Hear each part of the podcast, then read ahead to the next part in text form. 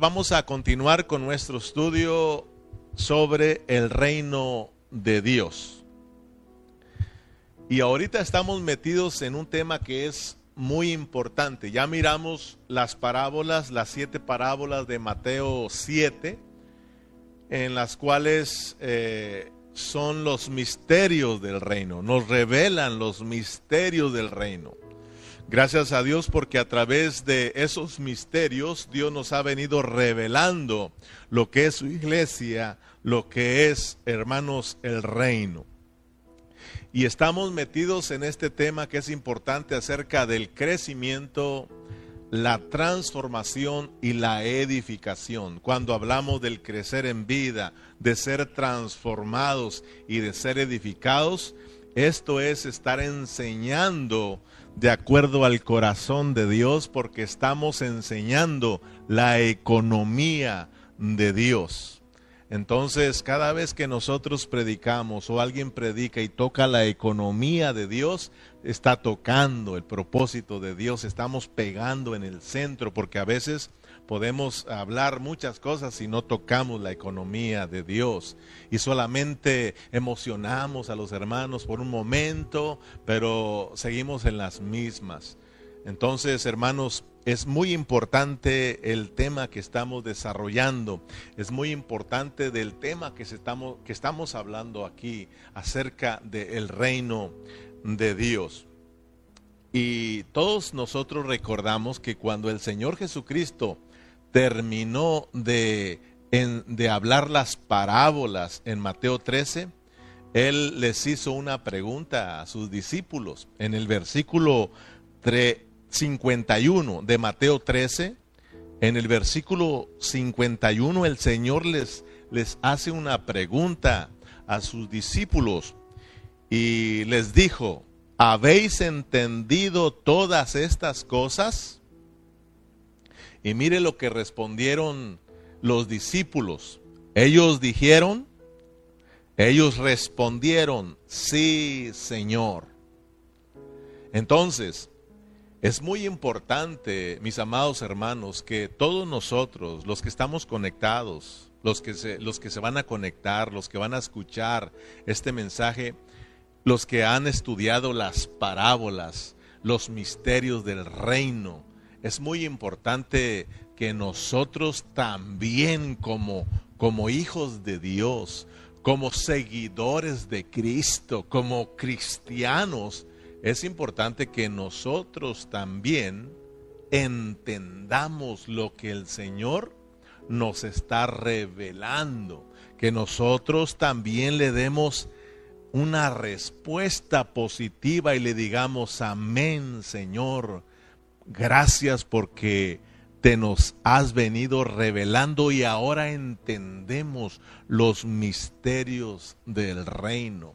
Entonces, te pregunto, hermano, tú a estas alturas, tú estás entendiendo o ya entendiste eh, lo que Dios nos quiere revelar a través de las, de las siete parábolas? ¿Tú ya entendiste todas las cosas, hermanos, que se nos enseñaron ahí? Esperamos en Dios que sí estemos captando. Entonces miremos que a través de las primeras cuatro parábolas, ahí nosotros se nos revela la parte negativa del reino que ya hemos venido mirando que está en Mateo 13, se nos revela la apariencia del reino. Esto es algo que muy, pocos predicadores lo conocen, muy pocos lo han entendido. Ellos han estudiado las, las ah, siete parábolas, ellos han estudiado los misterios, pero ellos no han entendido el propósito de Dios en esas parábolas. No se les ha revelado y el Señor sí quiere que nosotros lo entendamos. Se los preguntó a sus discípulos, nos pregunta a nosotros si nosotros estamos captando. Es muy importante que lo captemos. Entonces, en las primeras cuatro parábolas, no se nos olvide que hemos venido mirando la parte negativa. Las, que, estas partes negativas que siempre estuvieron en contra de la realidad del reino. ¿Cuáles son esas cosas negativas en estas primeras cuatro parábolas? Bueno, miramos, hermanos, ahí el, el campo endurecido, miramos eh, el, el terreno pedregoso, miramos el terreno lleno de espinas, miramos la cizaña, miramos el crecer anormal de la mostaza, miramos la levadura. Todas esas cosas negativas siempre están en contra. Miramos que siempre están en contra de la realidad del reino. Todas esas cosas negativas las miramos eh, que están eh, eh, para no dejar que, que, la semilla brote, para no dejar que, que el trigo crezca, el trigo se desarrolle en una forma normal, están en contra para que no se logre el crecimiento, no se logre la transformación y no se logren las piedras preciosas. Porque a hoy el tema que vamos a desarrollar es piedras para la edificación. Ese es el tema eh, de hoy, piedras para la edificación. Lo que el Señor está buscando y anhelando son esas piedras para edificar su iglesia, porque eh, la meta de Dios es la edificación de su iglesia. La meta de Dios es la edificación de su iglesia. ¿Está bien? Dios anhela una familia grande, Dios desea tener muchos hijos gloriosos, para eso vino Cristo y murió en la cruz del Calvario, para llevar muchos hijos a la gloria, pero entendamos esto, pues llevar muchos hijos a la gloria llevar muchos hijos a la gloria. Es decir, hermanos, que, que realmente Dios, Cristo, sea expresado en nosotros. Gloria es expresión. Gloria es expresión. Entonces que Cristo llegue a ser expresado en nosotros, en cada uno de nosotros. Que nosotros lleguemos a ser esas piedras transformadas para obtener el edificio de Dios, que eso es realmente el anhelo de Dios, que eso es lo que Dios siempre ha venido deseando desde el principio de la Biblia hasta Apocalipsis. Dios anhela una casa, una ciudad, un edificio. Esa es la meta de Dios. Y la edificación de la iglesia, vamos a aprender a hoy que eso es el reino vamos a aprender que la vida práctica de la iglesia, eso es el reino. Entonces, mis amados hermanos, eh, podemos mirar que las partes negativas, volviendo a lo que estamos hablando en estas cuatro parábolas, miramos la parte negativa que siempre está en contra de la realidad del reino.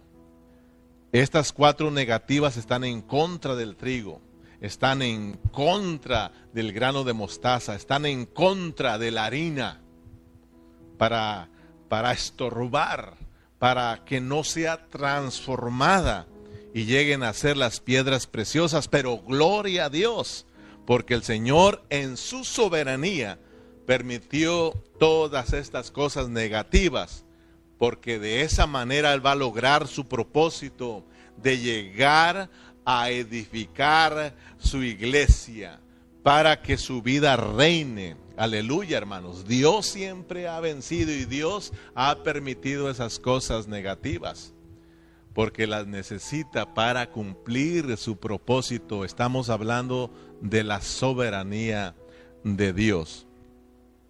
Entonces no olvidemos que nuestro tema es el reino. Eso no lo perdamos de vista. El reino. Cristo, como la semilla, se sembró dentro de nosotros. Y esto lo hemos venido repitiendo y lo vamos a seguir repitiendo porque a través de la repetición está el aprendizaje. Entonces, una vez más, Cristo como la semilla se sembró dentro de nosotros con, con un propósito. ¿Cuál es ese propósito? De que esa semilla tiene que crecer dentro de cada uno de nosotros. Y a medida que esa semilla crece, dígase, es la vida de Cristo crece dentro de nosotros, hermanos, este crecer nos va a ir transformando día con día. Nos va a ir transformando hasta que lleguemos a ser piedras preciosas para la edificación de la iglesia de Cristo. Entonces, hermanos, pero debemos de prestar atención a esto que voy a decir porque es importante que nosotros lo captemos. Dios se sembró en nosotros con el deseo de crecer, con el propósito de crecer y transformarnos a nosotros, de hacernos, esa transformación consiste en que nosotros seamos conformados a Cristo. Y el ser conformados a Cristo, entonces llegamos a ser una piedra como Cristo. Porque Cristo no solamente es trigo, Cristo no solamente es el grano de trigo, Cristo no solamente es, es, es, es la, es un árbol. Cristo no solamente es la vid verdadera, Cristo también es, es una roca. Cristo también es la piedra angular para que ahí las demás piedras sean edificadas. O sea, de que hermano, esto que estamos hablando es muy importante captarlo.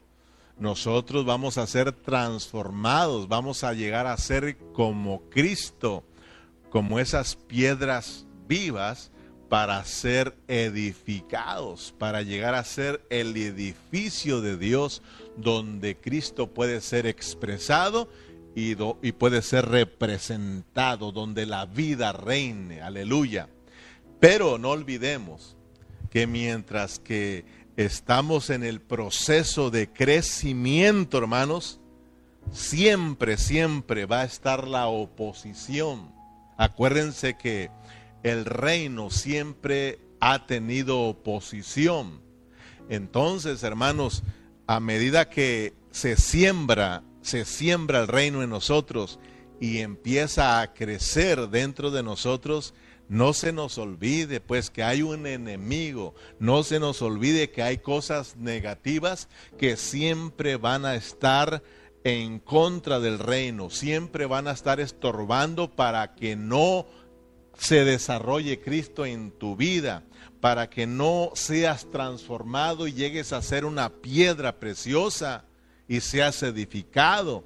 Pero a través de las parábolas podemos mirar que Dios esas cosas negativas las permite para lograr su propósito. Entonces debemos de entender que nosotros, los cristianos verdaderos, genuinos, nacidos de nuevo, regenerados, tenemos la vida y que esa vida tiene que crecer en medio de la oposición, tiene que crecer en medio de todas esas cosas negativas, hermanos, y tiene que producir en nosotros el crecer, el transformar y el edificarnos. Aleluya, porque siempre Dios ha cumplido su propósito. Recordemos que el malo o Satanás, que es el malo, no solo está afuera en el mundo, no solo está reinando en el mundo. Recordemos que hay algo negativo también en nosotros que se llama la carne, la carne de pecado. Recuérdense que también en nuestra carne no mora el bien, ahí también está el maligno, ahí en nuestra carne está la naturaleza eh, diabólica, hermano, ahí está el pecado. Pablo lo reveló en Romanos capítulo 7, versículo 18. Él mismo dijo que en él, esto es en su carne, no moraba el bien. Entonces, hermanos, aquí en nosotros mismos hay una parte negativa y tenemos que tener cuidado. En otras palabras, tenemos que tener cuidado con nosotros mismos. Porque nosotros mismos podemos engañarnos nosotros mismos podemos estorbar para que la vida de Cristo crezca, para que alcancemos la transformación en esas piedras preciosas. Tenemos que tener cuidado con nosotros mismos. No olvidemos que en nosotros hay dos reinos. Acuérdense que ya lo, ya lo estudiamos al principio. En nosotros hay dos reinos. Por no decir que hay tres reinos. Hay dos reinos. Para que no te quebres mucho la cabeza, hay dos reinos. ¿Cuáles son esos dos reinos? El reino de Dios y el reino de Satanás. El reino de Dios, ¿dónde está? El reino de Dios está en nuestro espíritu. Ahí fue sembrado el reino. Ahí nos llegó la vida del reino. Ahí nos llegó Cristo como la semilla, como Cristo como la vida, Cristo como la simiente. Ahí nos llegó nuestro espíritu con el deseo de reinar sobre nosotros. Pero en nuestra carne, oh, ahí está otro reino. ¿Cuál es ese reino? está el reino de Satanás. Entonces, ahí está la parte negativa que, es, que siempre va a querer estorbar. Y nosotros tenemos que tener cuidado. La palabra de Dios nos dice que si nosotros vivimos, vivimos en la carne, no vamos a agradar a Dios. No, porque no vamos a caminar como Dios quiere que caminemos. Porque si nosotros vivimos conforme la carne, vamos a lo que vamos a cosechar es muerte, muerte, va a haber muerte, separación. Entonces vamos a ser estorbados en nuestro crecimiento, en nuestra transformación y en vez de ser piedras, seguiremos siendo barros. Seguiremos siendo un pedazo de barro que no ha sido transformado y nos vamos a mantener en la apariencia, viviendo o, más bien siendo engañados por la apariencia, la apariencia del reino, hermano. Pero nosotros somos genuinos, somos verdaderos y nos dice la palabra que tenemos que ser guiados por el Espíritu. Romanos 8 nos dice que tenemos que ser guiados por el Espíritu, tenemos que andar en el Espíritu, tenemos que ocuparnos en las cosas del Espíritu porque entonces vamos a, tener vida, vamos a, vamos a experimentar el crecimiento en vida, vamos a experimentar la transformación y la, eh, eh, eh, la edificación. Vamos a tocar el propósito de Dios y vamos a, vamos a vencer al enemigo, vamos a vencer las cosas negativas. Entonces, eh, hermano, claro que hay que tener cuidado allá afuera con las cosas del mundo, porque Satanás va a usar a unas cosas que, que, estén a su alcance, las cosas que nos rodean, con el fin de estorbarnos en nuestro crecer en Cristo Jesús. Por eso tenemos que tener mucho cuidado.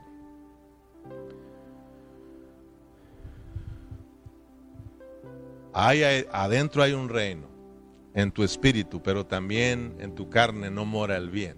Y tenemos que tener cuidado, porque hay una guerra, dice la palabra. Pablo dice que hay una guerra entre nosotros, entre la carne y el espíritu, y el espíritu y la carne, para que no hagamos lo que queramos. Entonces, por ejemplo, cuando llega el día, ah, cuando, cuando llega el día de servicio, vamos a poner este ejemplo, el día de reunión, como el día de hoy o el día que tú tengas tu reunión, ¿verdad? En este caso nosotros en esta hora. Cuando llega el día de la reunión, no solamente yo te aviso, no solamente yo te mando la información de que hoy tendremos servicio, sino que el Espíritu mismo te dice a ti que hoy es día de reunión. El Espíritu mismo te recuerda que hay, que, que hay, que tienes hoy reunión, ¿verdad? Entonces, y lo que tenemos que hacer nosotros como hijos de Dios, como cristianos, es de nosotros saber que esta es nuestra reunión que esta reunión virtual es para conectarnos todos y todos adorar a Dios y todos conocer a Dios por medio de la palabra y ser suministrados con la palabra. Pero acordémonos que cuando tú te quieres levantar para conectarte, ¿verdad?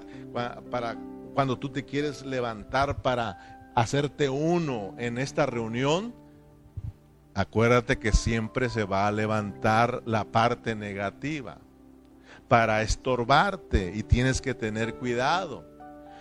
Entonces de repente vas a, vas a también a escuchar esa, esa voz que tienes que tener cuidado.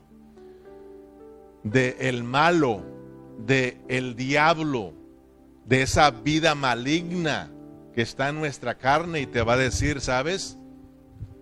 No te conectes. Este queda grabado, hombre. Lo miras después. Lo miras para mañana, hombre no te conectes. Y el Espíritu, conéctate. Es el tiempo, es tu reunión. Conéctate, hazte uno con tus demás hermanos. Y luego ahí está la guerra. No te conectes, hombre. Bueno, sí, conéctate, pero ponle ahí, conéctate para que miren que está conectado y ponlo por ahí, haz otras cosas. Y hermanos, resultamos al final siendo engañados. Estás conectado, pero Satanás siempre va a tratar de estorbarte para que no prestes atención.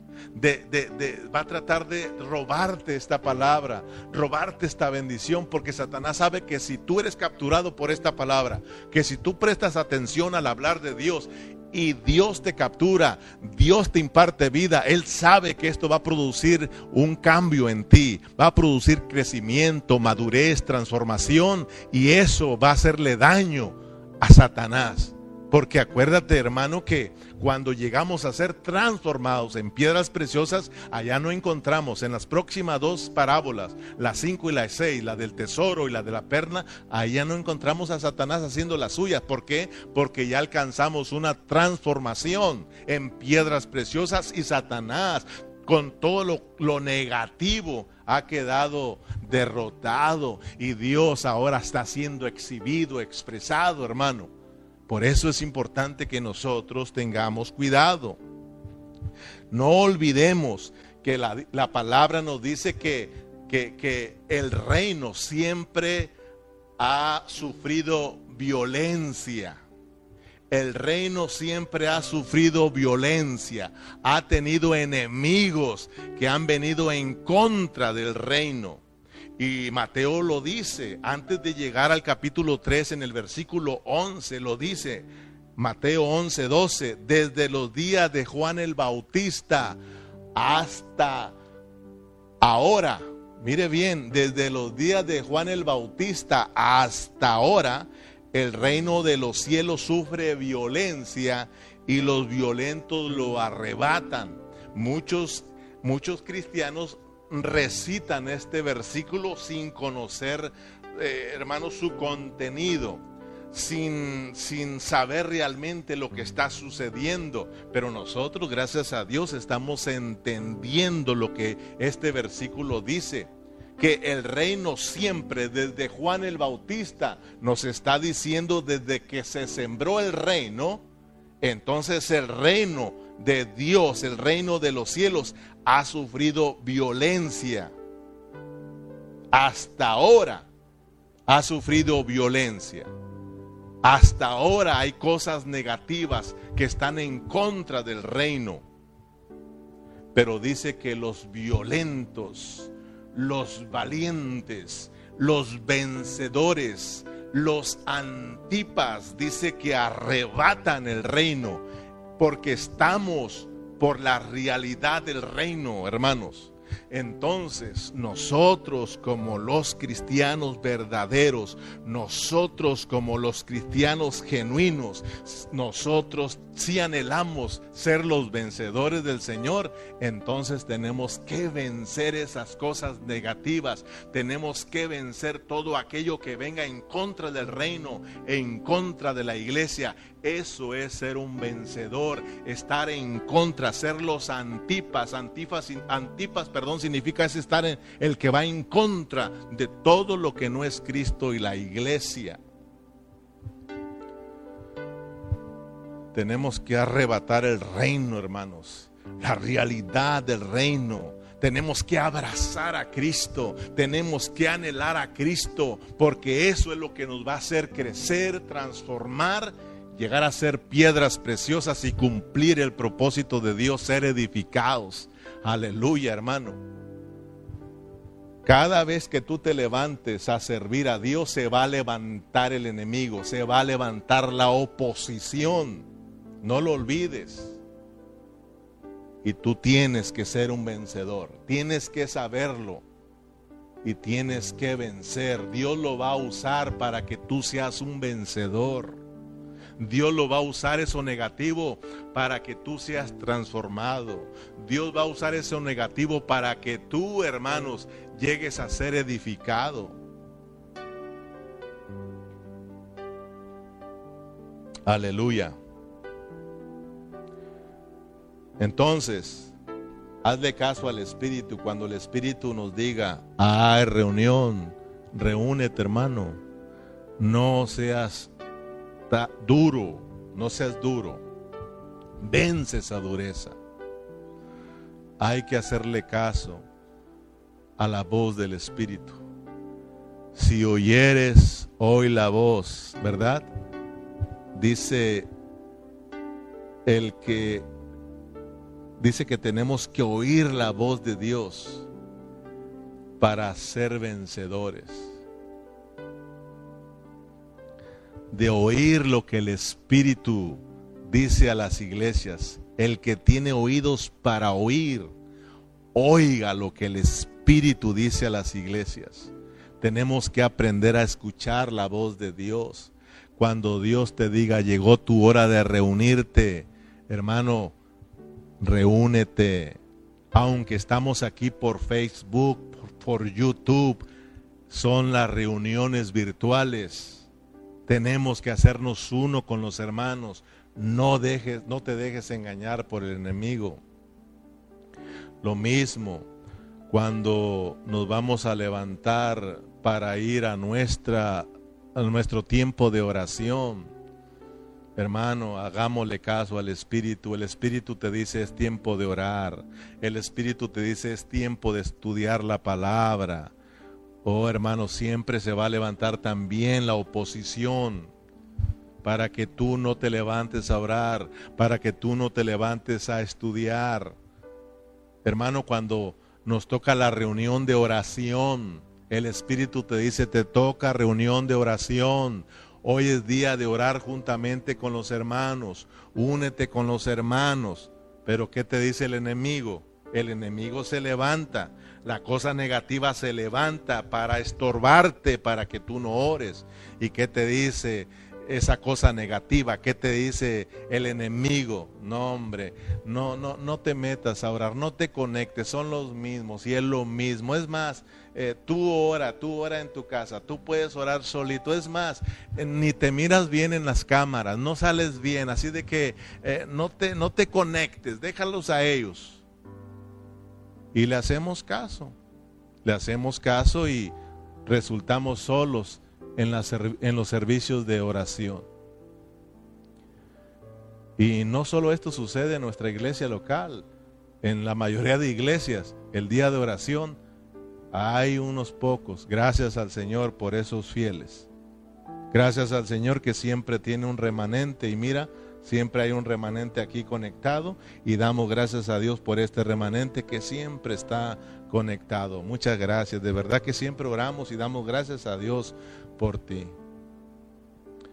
Entonces tenemos que hacerle caso a la voz del Espíritu. En Mateo 16, 18 dice, yo también te digo que tú eres Pedro, y sobre esta roca edificaré mi iglesia, y las puertas del Hades, mire, siempre la oposición, siempre la oposición en contra de las cosas de Dios. Yo te digo que tú eres Pedro y sobre esta roca edificaré mi iglesia. Y las puertas del Hades no prevalecerán contra ella. O sea, de que, hermanos, a pesar de que se levante la oposición, el reino siempre ha ido hacia adelante. La iglesia siempre ha ido hacia adelante y Dios siempre ha cumplido con su propósito, porque soberanamente Dios viene usando todo eso negativo para sacar a sus vencedores, para transformarnos y para edificarnos. Aleluya. Gloria a Dios, hermano. Estamos del lado del victorioso. Aleluya. Estamos del lado de los buenos. Aleluya. Y a ti te dará las llaves del reino y de los cielos. Y todo lo que atares en la tierra será atado en los cielos. y todo lo que desatares en la tierra será desatado en los cielos. Miremos pues, está la iglesia, el reino. La iglesia, el reino. En medio está la oposición. Pero Dios cumpliendo su propósito. Dios edificando a su iglesia, que eso es su reino, Dios reinando en vida. La vida de Dios reina, hermano, y Satanás es subyugado, es derrotado, porque ahí se mira la autoridad de Cristo en su reino y todo lo que atares, todo lo que atares en la tierra será atado en los cielos. Eso es autoridad. En el estudio pasado, si ustedes recuerdan, hablamos de tres cosas muy importantes.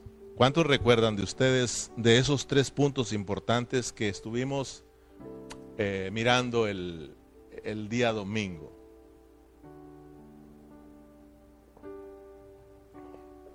Estuvimos hablando acerca del crecimiento, la transformación y la edificación. Es más, así se tituló nuestro mensaje crecimiento, eh, transformación y edificación. Entonces es muy importante que miremos cómo trabaja este asunto. En Mateo 13 nos revela que los hijos de Dios, los hijos del reino, deben de crecer en vida. Como el trigo crece, como el trigo es sembrado y crece, se desarrolla, de la misma manera nos está diciendo que nosotros los hijos del reino debemos de crecer en vida. Este crecer en vida es para que nosotros seamos transformados en las piedras preciosas, oro y las perlas preciosas. Y esas perlas ese oro, esas piedras preciosas son para la edificación de la iglesia, la edificación de la casa de Dios. Entonces, hermanos, miremos pues cuál es el propósito. Miremos nosotros al trigo sembrado, al trigo creciendo y lo miramos transformarse en piedras preciosas. No sé si alcanza usted a mirar eso. Miramos la semilla de trigo. Miramos una semilla que se siembra y tiene crecimiento, pero miremos que ese crecimiento es para que se logre una transformación y la transformación es llegar a ser piedras preciosas. ¿Puede imaginarse a Dios cómo trabaja? De una planta la transforma en una piedra. Nosotros somos esas plantas. Nosotros tenemos que crecer, o más bien Cristo en nosotros es plantado y tiene que crecer en nosotros hasta lograr su propósito, que es la transformación en piedras, porque Cristo también es piedra. Que seamos como Él, pues, y entonces vamos a ser edificados en Cristo, vamos a ser metidos en Cristo entonces vamos a hacer su iglesia gloriosa. Entonces, hermanos, es importante que todos nosotros conozcamos cómo es ese desarrollo del crecimiento, transformación y edificación. El cristiano tiene que conocer su desarrollo. Acuérdense que nosotros estuvimos estudiando el desarrollo de la semilla en los primeros mensajes. Al inicio de nuestro tema del reino hablamos sobre el desarrollo, hermanos, del reino. Y aprendimos que Cristo se siembra en los evangelios. Pero esa semilla brota en el libro de los hechos. Y a través de las epístolas, em, esos retoños empiezan a crecer, a crecer, a crecer y empiezan a producir el fruto. Cuando llegamos al libro de Apocalipsis, ahí miramos la cosecha de la semilla del reino. Este es el proceso. Entonces, estas cosas, mis amados hermanos, no es para que nosotros las aprendamos de memoria. No es para que nosotros lo aprendamos y nosotros digamos, la semilla se siembra en los evangelios. La semilla brota, ¿verdad? En el libro de los hechos. Y estos retoños crecen a través de las epístolas y viene la cosecha en Apocalipsis. Eh, está bien, hermano, pero nosotros tenemos que aplicarlo a nuestras vidas. Nosotros tenemos que entender que de la misma manera tiene que trabajar eso dentro de nosotros. Otra vez, ya lo hemos repetido mil veces, ahí va, mil una. Cristo se sembró en nosotros, en nuestro espíritu, y Él tiene que crecer, se sembró con el propósito de crecer en ti, de crecer en nuestros corazones.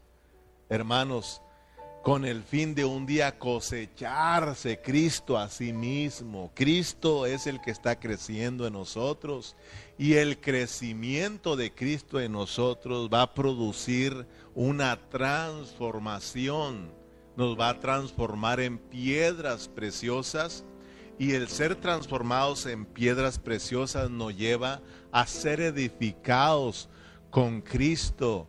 Tú tienes a Cristo, tú creces, eres transformado en una piedra, entonces todos empezamos a, a, encajar, todos empezamos a caminar juntos, todos empezamos a sujetarnos unos a los otros, todos empezamos a ser edificados y a expresar juntos a Cristo y juntos derrotamos y vencemos al enemigo. Aleluya, hermano.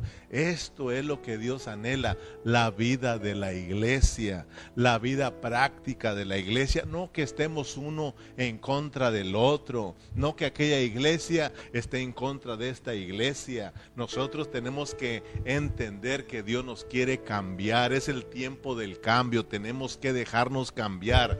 Este es el año, hermanos, de la unidad de la unidad, de la unidad para la unidad del testimonio.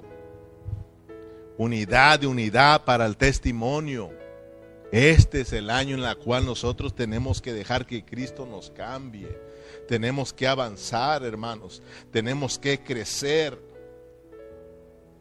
Mateo 16, 16, respondiendo Simón Pedro, dijo, tú eres el Cristo, el Hijo del Dios viviente. Entonces le respondió Jesús, bienaventurado eres Simón, pongan atención, Simón, bienaventurado eres Simón, hijo de Jonás, pedazo de barro, bien dicho barro, bien dicho barro, porque esto no te lo reveló carne ni sangre, sino mi Padre que está en los cielos, y yo también te digo que tú eres Pedro, piedra y sobre esta roca piedra, ¿verdad? Edificaré mi iglesia y las puertas del Hades no prevalecerán contra ella y a ti te daré las llaves del reino de los cielos. Entonces miremos que primero el Señor le llama Simón, hijo de Jonás, y luego le cambia el nombre. Eso es transformación, hermano. Ahora, no estamos diciendo que Pedro ahorita, ahorita en estos versículos Dios lo transformó. La transformación tiene un proceso de la manera que una planta se siembra y empieza a crecer y producir fruto. lo mismo Dios se siembra y va creciendo poco a poco. O sea, día con día va creciendo en nosotros y va produciendo una transformación, un cambio en nuestras vidas. Es decir, ese cambio consiste en que Cristo está siendo expresado en ti, en que tú y yo nos estamos pareciendo a Cristo. La vida de Cristo empieza a brotar en nosotros, hermano.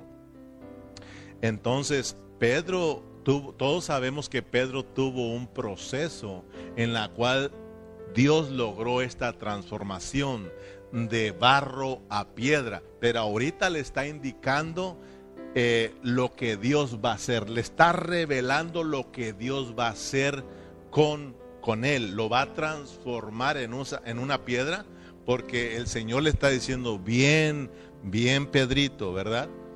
Eh, bien, bien pedacito de, de, de, Simón, pedacito de barro, Dios, Dios te lo reveló. Sí, yo soy el Cristo. Sí, yo soy el ungido de Dios. Yo vine para, para salvarte. Yo vine para redimirte. Yo vine para darte vida eterna, pero no solo vine para darle vida eterna y salvarlos.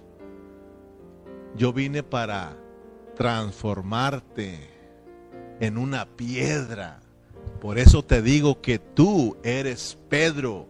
Vas a dejar de ser Simón Barro y tú eres una piedra Eres piedra, Pedro, piedra. Y sobre esta piedra tú vas a ser una piedra que va a servir para que, eh, para que yo edifique mi iglesia. Y claro que el Señor se pone como la piedra angular y sobre esta roca edificaré mi iglesia. Sobre esta revelación de Cristo como la vida y Cristo como la roca angular se va a edificar su iglesia y a ti te daré las llaves del reino. Nótese pues cómo es que cuando el Señor nos habla de piedras para edificar su iglesia, nos habla del reino, porque la iglesia es el reino y el reino es la iglesia. Pero notemos aquí que la vida práctica de la iglesia esto es el reino.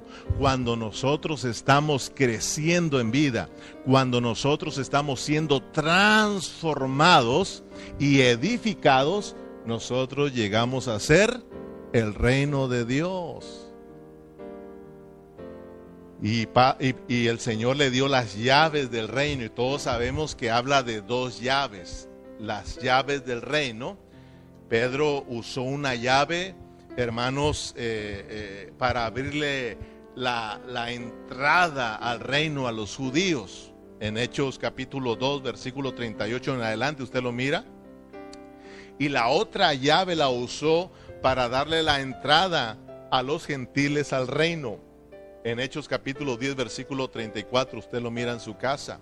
Ahí Pedro usó las llaves para que tanto judíos como gentiles entraran al reino, pero no solamente entraran al reino, sino que entraran a experimentar esa vida del reino, para que ellos llegaran a ser uno con Cristo, un solo cuerpo en Cristo, un solo y nuevo hombre, la iglesia de Cristo, hermano. Y por eso miramos que ahí, hermanos, en Hechos 2, el Señor bautiza, hermanos, a, su cuerpo, ¿verdad? A su cuerpo que se, que se compone de tanto judíos como de gentiles. Y miramos el cuerpo de Cristo, oro y perlas preciosas para la edificación, aleluya. Entonces, para que ellos llegaran a ser el reino de Dios, porque esa es la meta de Dios. Entonces, miremos dos asuntos importantes rápidamente. En el versículo 18 de Mateo, ahí donde estamos hermanos en, el, en, Mateo 16, en el versículo 18 ahí menciona la iglesia y en el versículo 19 menciona al reino. Yo también te digo que tú eres Pedro y sobre esta roca edificaré mi iglesia. Versículo 19, y a ti te daré las llaves del reino de los cielos. Mira, yo quiero que alcances a mirar la vida práctica de la iglesia. Es, esto es el reino de Dios. Significa que, reino, eh, que, que, que Cristo como el rey está gobernando en su iglesia. Cuando nosotros estamos viviendo una vida normal de iglesia, cuando nosotros estamos eh, ministrándonos a Cristo unos a otros, cuando nosotros estamos alimentándonos de Cristo, cuando nosotros estamos creciendo en vida y estamos siendo transformados, ese es el reinar, ese es el reinar de Cristo, este es el reino de Dios, hermanos.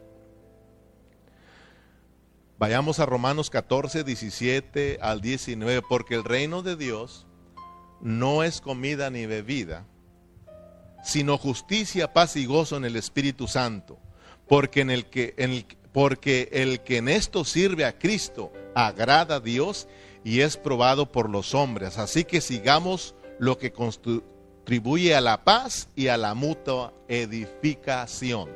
Entonces, miremos bien, mis hermanos, la vida práctica de la iglesia, esto es el reino. Tenemos que entender lo que es el reino, lo que es la iglesia. La iglesia es el reino, el reino es la iglesia. La vida práctica es el reino y aquí en Romanos 14 lo podemos mirar porque el reino de Dios no es comida ni bebida. Fíjese lo que es el reino de Dios. El reino de Dios es justicia, paz y gozo en el Espíritu Santo. Porque el que en esto sirve a Cristo agrada a Dios. Entonces el reino de Dios tiene que ver con una vida práctica. ¿De practicar qué? Practicar la justicia, practicar la paz y practicar el gozo. Estos tres asuntos tienen que ver con Cristo. Cristo es nuestra justicia, Cristo es nuestra paz y Cristo es nuestro gozo, hermanos. Entonces, cuando hablamos de la vida práctica de la iglesia, estamos hablando de ministrarnos unos a otros a Cristo como miembros del cuerpo de Cristo. Tenemos que ministrarnos o suministrarnos a Cristo, a Cristo. Por eso es muy importante que todos nosotros los hermanos hablemos Cristo, ministremos Cristo a los hermanos. Esto es servir a Cristo a los hermanos. Cuando servimos a Cristo, hermano, nosotros agradamos a Dios. ¿Sí entiende usted lo que es servir a Cristo? Porque a veces dice, yo soy siervo de Cristo. Yo soy siervo de Dios, pero ¿qué estás haciendo?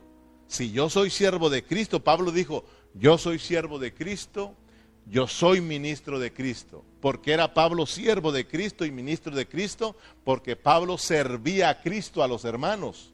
Es decir, los alimentaba, los nutría, les daba de comer a Cristo, servía a Cristo a los hermanos y por eso agradó al Padre. Oh hermanos, ministraba a Cristo, era un ministro, ministraba la vida de Cristo. Por eso agradaba a Dios. En estos momentos yo estoy sirviendo a Cristo. ¿Y cómo sirvo a Cristo? Sirviéndote a Cristo a ti.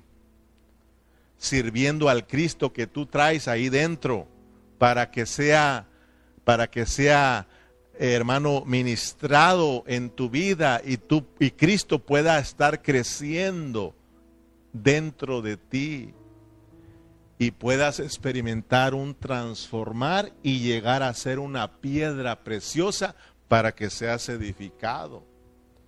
Entonces es muy importante que nosotros como siervos de Cristo sirvamos a Cristo, a los hermanos. Esto agrada a Dios, hermano. Aleluya. Así que sigamos, versículo 19, así que sigamos a lo que contribuye a la paz y a la mutua edificación. Amén. Está la edificación cuando nosotros nos suministramos Cristo, la vida, la vida, hermano. Esto nos produce vida, nos produce crecimiento, somos transformados y llegamos a ser edificados. Entonces, hablamos que justicia, paz y gozo, estamos hablando, por eso dice en el Espíritu Santo, estamos hablando de que la justicia, la paz y el gozo tienen que ver con Cristo, como el Espíritu dentro de nosotros. Cuando yo estoy practicando a Cristo como mi justicia, hermano, esto significa que yo me estoy llenando de Cristo como mi justicia y entonces empiezo a vivir en justicia, empiezo a ser justo conmigo mismo. Y entonces empiezo a estar en paz con mis hermanos, porque hay paz. Soy justo conmigo mismo, entonces lo que sigue es que experimento a Cristo como mi paz. Y luego si hay paz, hay gozo, hermano, que viene de adentro porque estoy experimentando a Cristo como el Espíritu. Y esto es aprobado por los hombres, porque ellos pueden mirar la realidad, hermano, y entonces estamos aportando para la edificación. Es lo que nos está hablando, una vida práctica, hermano. Somos cristianos prácticos. Qué triste de que estemos estudiando, estudiando y no estés practicando nada. Eso es muy triste. Tenemos que practicar. La vida práctica de la iglesia es de practicar a Cristo, practicar a Cristo, lo que se nos ministra de Cristo, practicarlo, experimentarlo, vivirlo, hermano, porque eso te va a hacer que seas justo, que camines en la justicia, que seas justo contigo mismo. Y eso te va a traer paz vas a andar en paz, porque a veces no tenemos paz ni nosotros mismos. Hermanos, nos conectamos y nos desconectamos, nos conectamos otra vez y andamos por el Facebook y, nos levantamos. No tenemos paz, hermano. Tenemos que tener paz. Y luego viene el gozo, hermano. Cuando estamos en paz con todos los hermanos, eso hay gozo, hermano. Hay gozo en el Espíritu. Y como eh, Cristo, como el Espíritu está produciendo esa justicia, esa paz y ese gozo, Oh hermano, tú empiezas a disfrutar y andas alegre en medio de la oposición, en medio de los problemas, en medio de los obstáculos, en medio de la prueba, hermano. Como estás experimentando a Cristo y estás creciendo, tú andas en justicia, paz y gozo en el Espíritu Santo. Aleluya. Vámonos rápido, el tiempo se me termina. Primera de Corintios 13, yo planté, Apolo regó, pero el crecimiento lo ha dado Dios. Mire bien lo que dice Pablo, yo planté, Apolo regó, pero el crecimiento lo ha venido dando Dios. Cuando uno planta y uno riega, cuando uno siembra la semilla, uno riega la semilla, cuando uno ministra a Cristo, entonces lo que sigue es que Dios va a hacer su parte, va a hacer germinar, va a hacer crecer esa vida dentro de nosotros. Así que ni el que planta es algo, ni el que riega, sino Dios que da el crecimiento. Y el que planta y el que riega son una misma cosa, aunque cada uno recibirá su recompensa conforme a su labor porque nosotros somos colaboradores de Dios, nosotros somos colaboradores de Dios y vosotros sois labranza de Dios, edificio de Dios. Miremos pues, hermanos, cómo llegamos a hacer esas piedras vivas, cómo llegamos al crecimiento, a la transformación y a la edificación. Estamos mirando el desarrollo del crecer, transformar y edificar. Dice Pablo, hermanos, que Él es eh, el que está ahí para, es un colaborador de Dios. Dice, y vosotros sois labranza, edificio de Dios. Yo estoy aquí para sembrar y para regar. Dios me puso para ministrarles, darles de comer a Cristo. Y Pablo dice, yo les di leche, les di alimento, porque Pablo dice, ustedes son una labranza y son un edificio. Mire bien, labranza, edificio. Pablo está diciendo que el propósito de Dios es una transformación de un crecer a una edificación. Pablo dice, son labranza de Dios donde se debe de cultivar Cristo. Es por eso que nosotros le ministramos Cristo, le doy de comer, le doy de comer. Les, les sembramos y les regamos Cristo, porque ustedes son labranza pero también son edificios, tienen que crecer, tienen que madurar. Acuérdense que Pablo les dice a ellos en el capítulo 1 que son que son carnales, capítulo 12, em, eh, eh, les empieza a los corintios a decir que son carnales, que son niños en Cristo Jesús.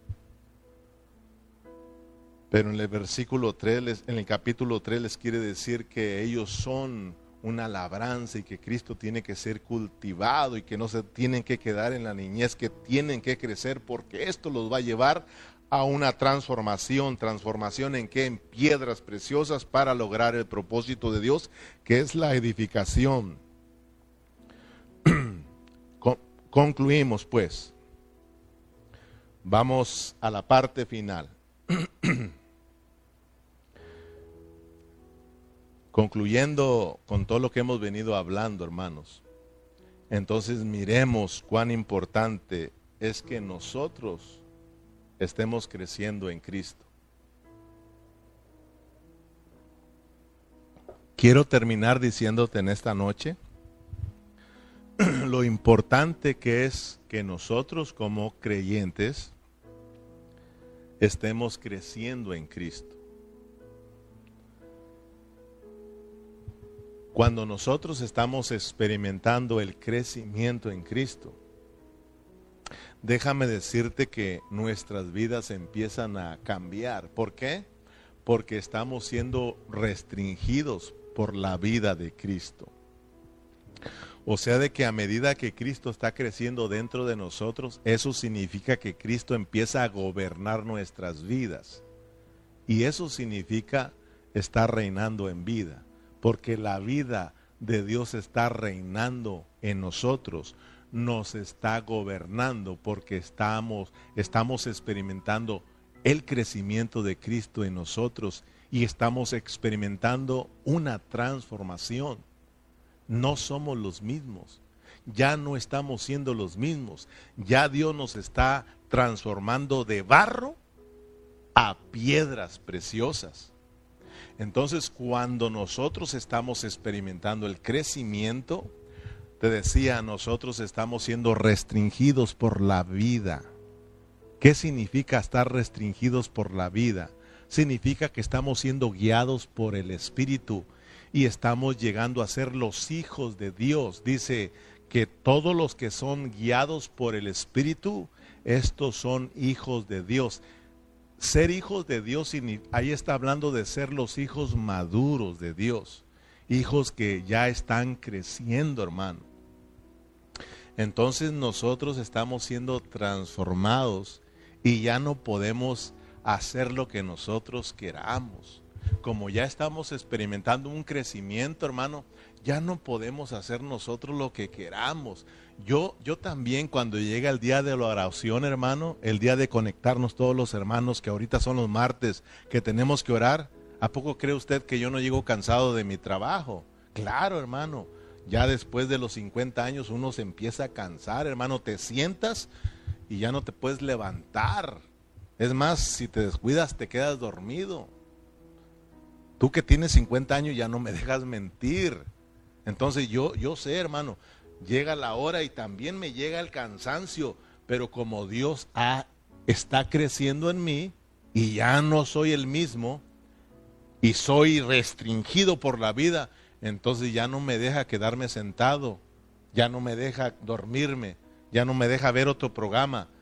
Sé que tengo una reunión de oración, sé que tengo una reunión virtual con mis hermanos, sé que tengo una responsabilidad, hermano y entonces cumplo con esas responsabilidades en medio del cansancio, en medio de la oposición, porque estoy creciendo, estoy creciendo en Cristo o Cristo está creciendo en mí. Entonces, hermanos, es muy importante porque somos restringidos, ya no podemos hacer lo que nosotros queramos. Ya no podemos hablar lo que nosotros queramos, ya no podemos irnos a donde nosotros queramos. Tenemos el cuidado, tenemos la carga de los hermanos. Ya no hacemos ciertas cosas por no afectar a los hermanos, porque siempre estamos pensando en los hermanos, ya no pensamos en nosotros. Cuando un cristiano está creciendo espiritualmente, ya no está pensando tanto en él empieza a pensar en los demás hermanos, empieza a, eh, a, pensar en la obra de Dios. En cambio, aquellos cristianos que no están experimentando un crecimiento en su vida, pues entonces Cristo no está creciendo, pues no se parece nada a Cristo. ellos siguen siendo un pedazo de barro, hermanos, aunque gracias a Dios que ya tienen la vida, pero no ha crecido la vida. Por lo tanto, ellos no son restringidos por la vida y ellos empiezan, hermanos, a hacer lo que ellos quieren. Hoy no me conecto, hoy no oro, hoy no me reúno, voy a donde yo quiero, hablo yo lo que yo quiero. Y es que a mí no me, no me invitan, no me escuchan, no me visitan, no me hablan, porque es un niño en Cristo. No hay nada que lo restrinja, porque no ha madurado. Entonces tenemos que tener cuidado. Es importante que nosotros estemos creciendo. Entonces termino con esta pregunta.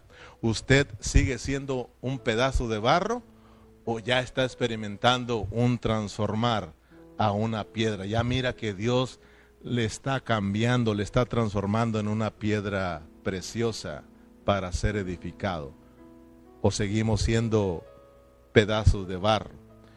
El apóstol Pedro en, el capítulo 2, eh, en su primera carta, capítulo 2, versículo 4, él dice, acercaos a él, piedra viva, eh, desechada eh, ciertamente por los hombres, mas para Dios escogida y preciosa vosotros también como piedras vivas, ser edificados como casa espiritual y sacerdocio santo para ofrecer sacrificios espirituales aceptables a Dios por medio de Jesucristo. Entonces, mis hermanos, acércate a Dios, abraza a Cristo, arrebata el reino, hermano.